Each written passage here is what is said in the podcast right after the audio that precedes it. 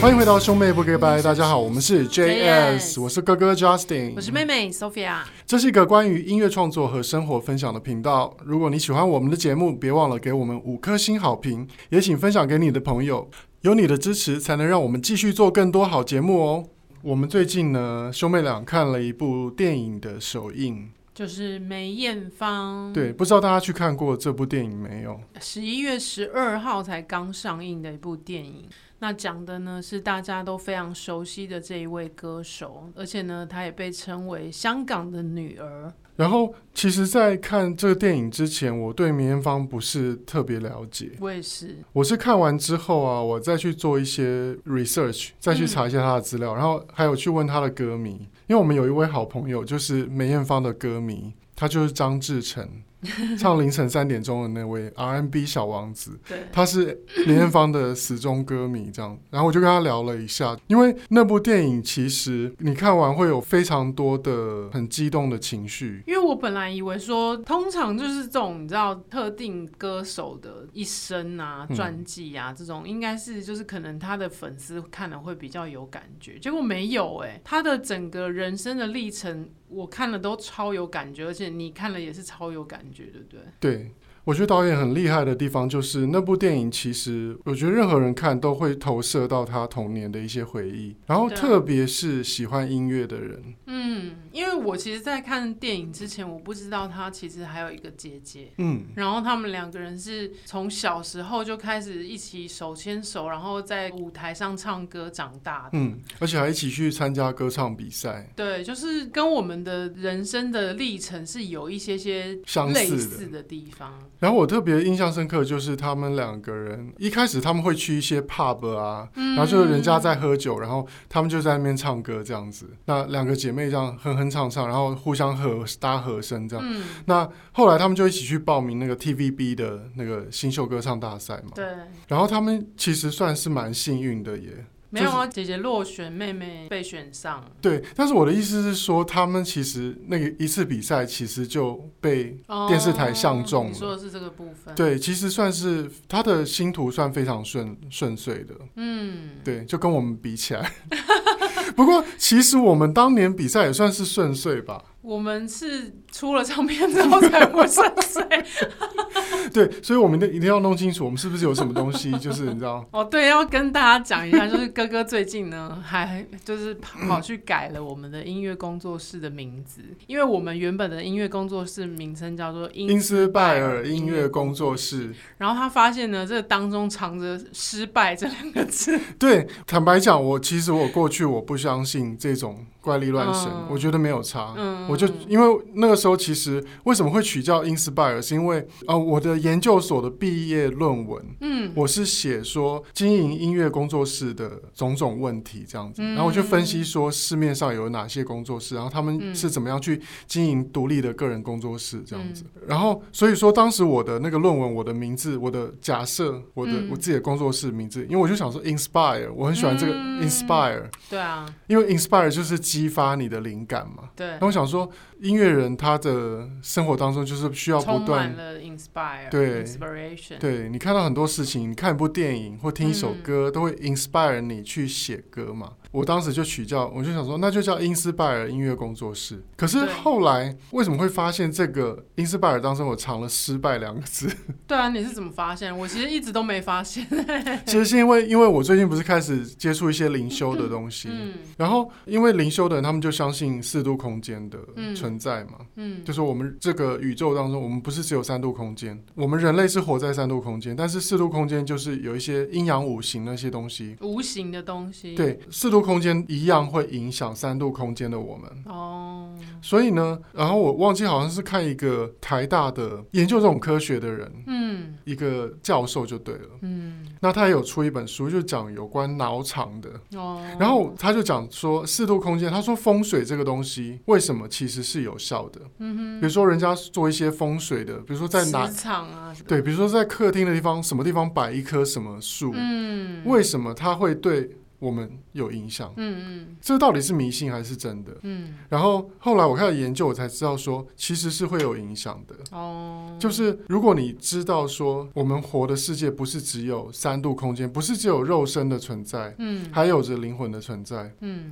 呃，这些四度空间的力量，它都会影响到你三度空间的所谓顺不顺遂这件事情。哦，比如说，你的公司的名字里面有“失败”两个字，嗯那你可能就在工作上会一直有一些好像感觉好像过不去的坎，或是感觉被卡住的感觉。嗯那我就有觉得说，哎、好像是哎、我好像我们好像从独立制作开始，一直觉得是孤军奋战，然后对就是有一种使不上力的感觉。虽然说我们独立制作之后，我们还是有入围金曲奖，嗯，还是有得到一些肯定，还是有可是就是没有像想象中那那样对，就得是到应该有的一些回馈。我去年年底搬家，嗯，然后再加上我在接触关于灵魂的这些东西，我就决定说我要改我的工作室的名字。那你最后是怎么取出来的？因为取工作室名字就是你涉及到阴阳五行嘛，嗯，然后我是木比较多，哦所以我需要火来燃烧，哦，这样才会忘。对，这样才会忘。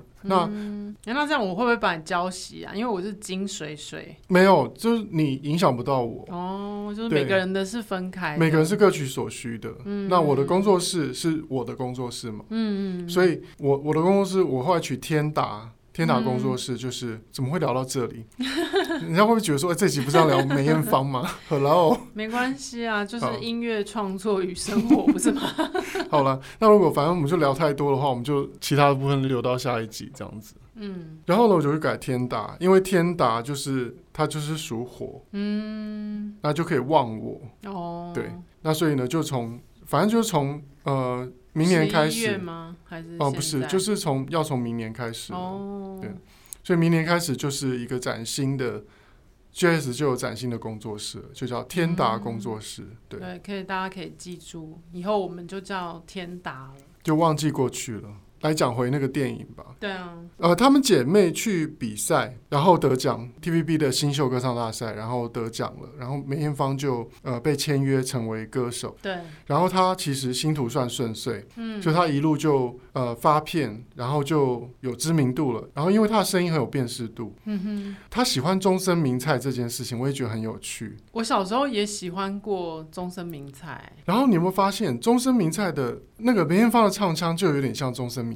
我其实有点忘记，因为终身名菜那时候我真的还有点太小，嗯对，那但时候是我太小。我只有一个印象，就是我很喜欢他散发出来的那一种感觉，嗯，就很喜欢那个人的气质。因为其实终身名菜在我们小时候，它非常的红，嗯它就是算是天后的存在。嗯然后他后来是因为跟近藤近藤真彦，就是那个渣男恋爱，然后就把他人生都给毁 了。嗯，哦，对。他很死心塌地爱近藤真彦，那近藤真彦就让他心碎这样子。可是我去研究了这些来龙去脉之后，我真的觉得对这个男生很好奇，嗯，到底是有什么魔力可以让每个女生都爱他爱的要死、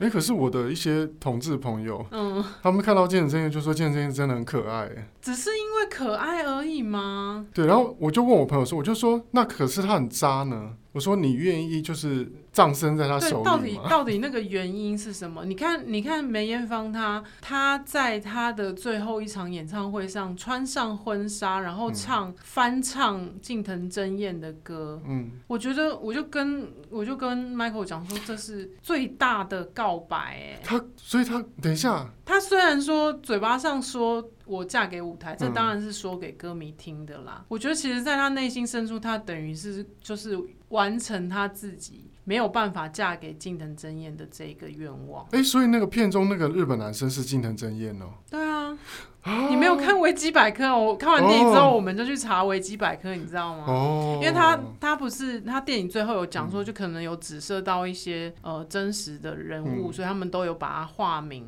哎、对嗯那这样讲起来，那个金藤真彦是坦白讲，他真的是蛮帅的啦。因为我后来有有去看一下他的 YouTube 的影片，嗯就是他长得算是算是可爱，算讨人喜欢的。只是为什么所有女人都为他心碎？对，我觉得这个真的是蛮值得去探讨的一件事情。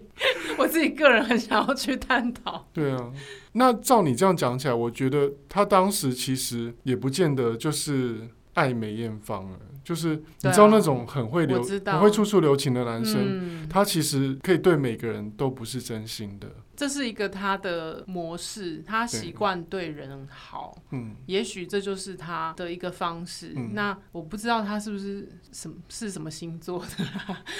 这边诶不要乱讲，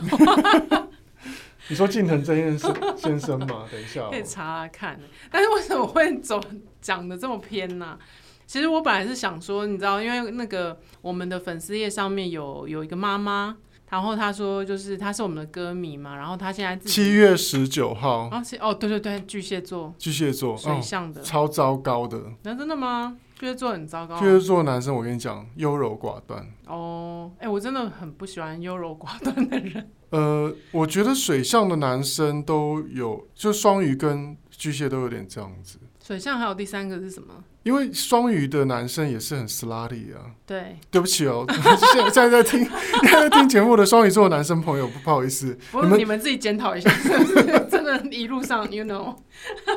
自己是不是真的很 slutty 呢？坦白说， 那个云林的王先生，隔壁的王先生。我那时候不知道是近藤真彦呢，还好你有做功课，啊，我以为你提到他就是因为这样哎、因为因为每个人关注电影的部分不一样，哦像像我就是很想要知道那个梅艳芳被掌掌果的那个事件，哦所以我有去查那个掌果事件来龙去脉这样。嗯但是我对金城真彦比比较没有兴趣，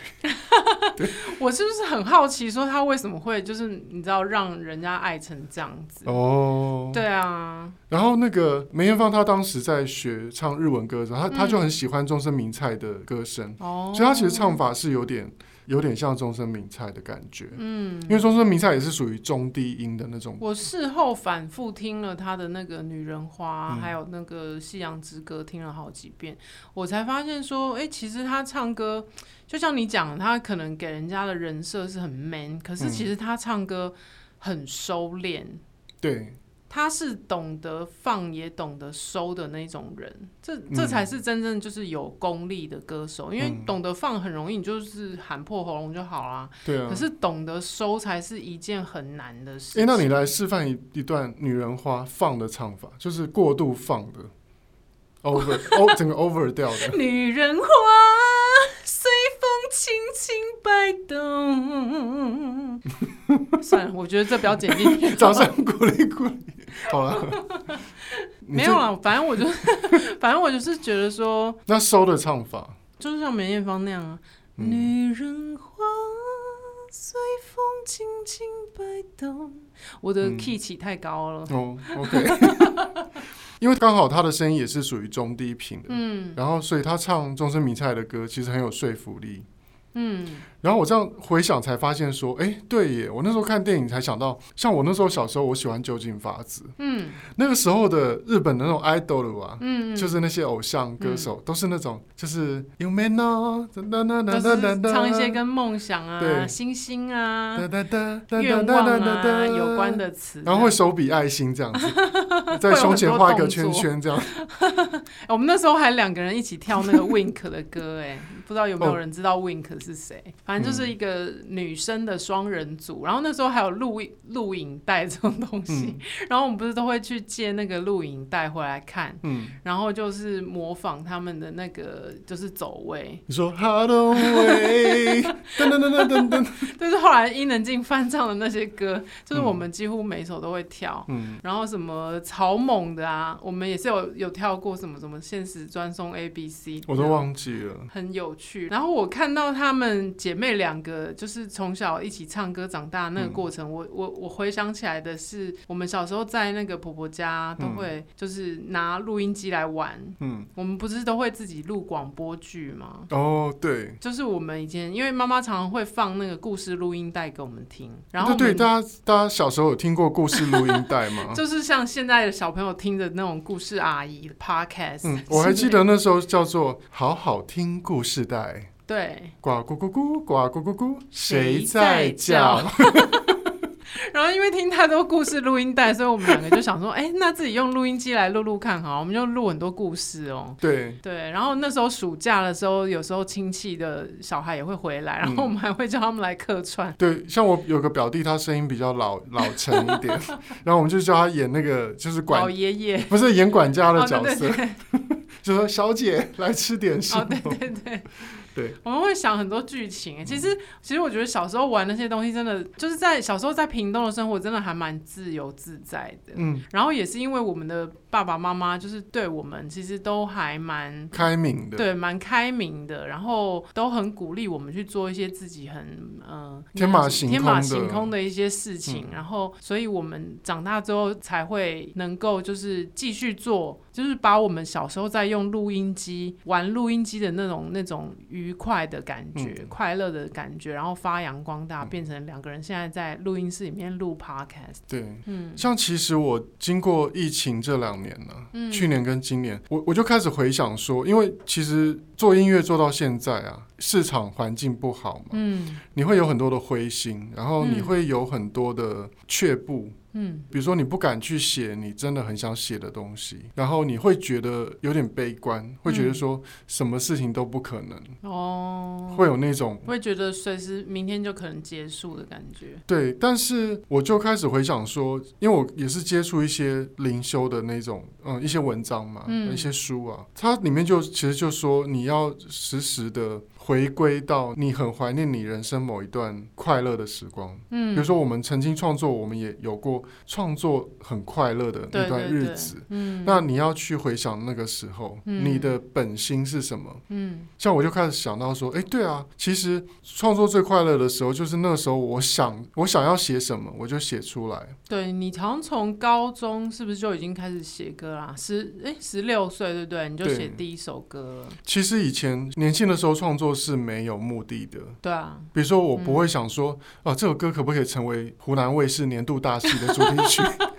或是说这个歌会不会成会为不会被某个就是天王巨对星或者是天后唱到，对？就不会想那么多？其实想那么多的时候，那个创作就不纯粹了。嗯，像仔细回想起来，写给燕姿的歌，嗯 The Moment，当初我们也没有想过他会给燕姿唱。对啊，很多东西创作的过程跟他后来的结果都是一种惊喜，嗯，但是那个惊喜就是因为你创作原本你是没有目的的，对，你你是就只是想要想要写，想要唱，对想要写出一个这样子的故事，或者是啊表达一个这样子的情绪。对，所以我觉得呃还在音乐的路上努力的人，或是你也像梅艳芳她当年一样，你想要参加比赛，嗯你想要成为歌手的朋友们，你一定要回到音乐的那个初心，嗯，你是怎么喜欢音乐的？你怎么样创作？怎么样表演是最快乐的？你一定要记得那个感觉，嗯，然后你要时时把自己抓回来，因为我们在音乐的路上努力啊，你一定会遇到你工作的内容。不见得是你真正想做的，就它跟你的梦想是有段距离的。对，但是我记得我那时候就是在发完 Sony 那张专辑之后，有段时间没有发片，然后我、嗯我有一次去接小虫老师的编曲，嗯，小宋老师就是写很多很厉害的歌的，《得意的笑》也是他写的嗯，，哦，对，还有对阿对妹的《我可以抱你吗，爱人》，这些都是都是小虫老师写的。他那时候就跟我讲一句话，他就说：“你要在你现在做的每一件事情当中找到乐趣。”哇塞，他好有远见哦。对，他就说，像那个时候，呃，我还没有，那时候没有发片，然后会有点嗯灰心，嗯因为觉得说好像感觉被公司抛弃那种感觉。嗯，因为那时候呃离开 Sony 还没有嗯找到下一家公司，会去接一些编曲啊什么工作。然后那时候小虫老师就说，他说他就说你还在音乐里面啊呢、他说哦所以你可以从每一件工作当中去找到乐趣，嗯这样你就会过得很开心。嗯，对。像我现在其实平常的那个主业是在做数位行销嘛，然后也是就是难免就是你工作一段时间之后，都还是会被人家发现说，哎，你以前是歌手嗯这样，然后人家都会都会问说，为什么你就是为什么你要离开原来的工作，嗯或是你为什么你不做原来的工作？嗯，可是其实我也是觉得说我我在现在的就是数位行销的工作，我其实也是找到很多乐趣啊。嗯，我并不会因为说嗯不是歌手了嗯而觉得怎么样，或者说我现在是上班族了，而觉得放不下那个身段，我比较没有这个问题。嗯嗯，对啊，对啊，其实我觉得这样是好的，不管你在什么样的环境，你还能够保有那个你对你自己热爱的事物的那种那种初心，嗯其实你就是能够找到乐趣的。嗯，对啊，像你现在还是偶尔会唱一些广告歌啦，然后会如果我的制作案需要唱和声，你也是会来帮我唱和声，对啊，对啊，所以其实也是没有离开音乐了，嗯，对啊，一整年也是有不少关于音乐的案子在有我运看作到着那个，就是五月份报税的时候，我就会看到你这边的那个收入。哦， 对，嗯嗯嗯嗯，嗯，啊哦，你有看到 了吗？ 对、其实也是不少啦。对，好，那今天呢，我们就先聊到这边，然后呢，我们下一集再跟大家继续来聊这部电影《梅艳芳》。欢迎大家来 follow JS 的脸书专业和兄妹不 gay bye 的 IG，也欢迎你把听节目的心得或未来想听到的内容留言跟我们分享。这一集兄妹不 gay bye 就到这边啦，我们下一集再见，拜拜。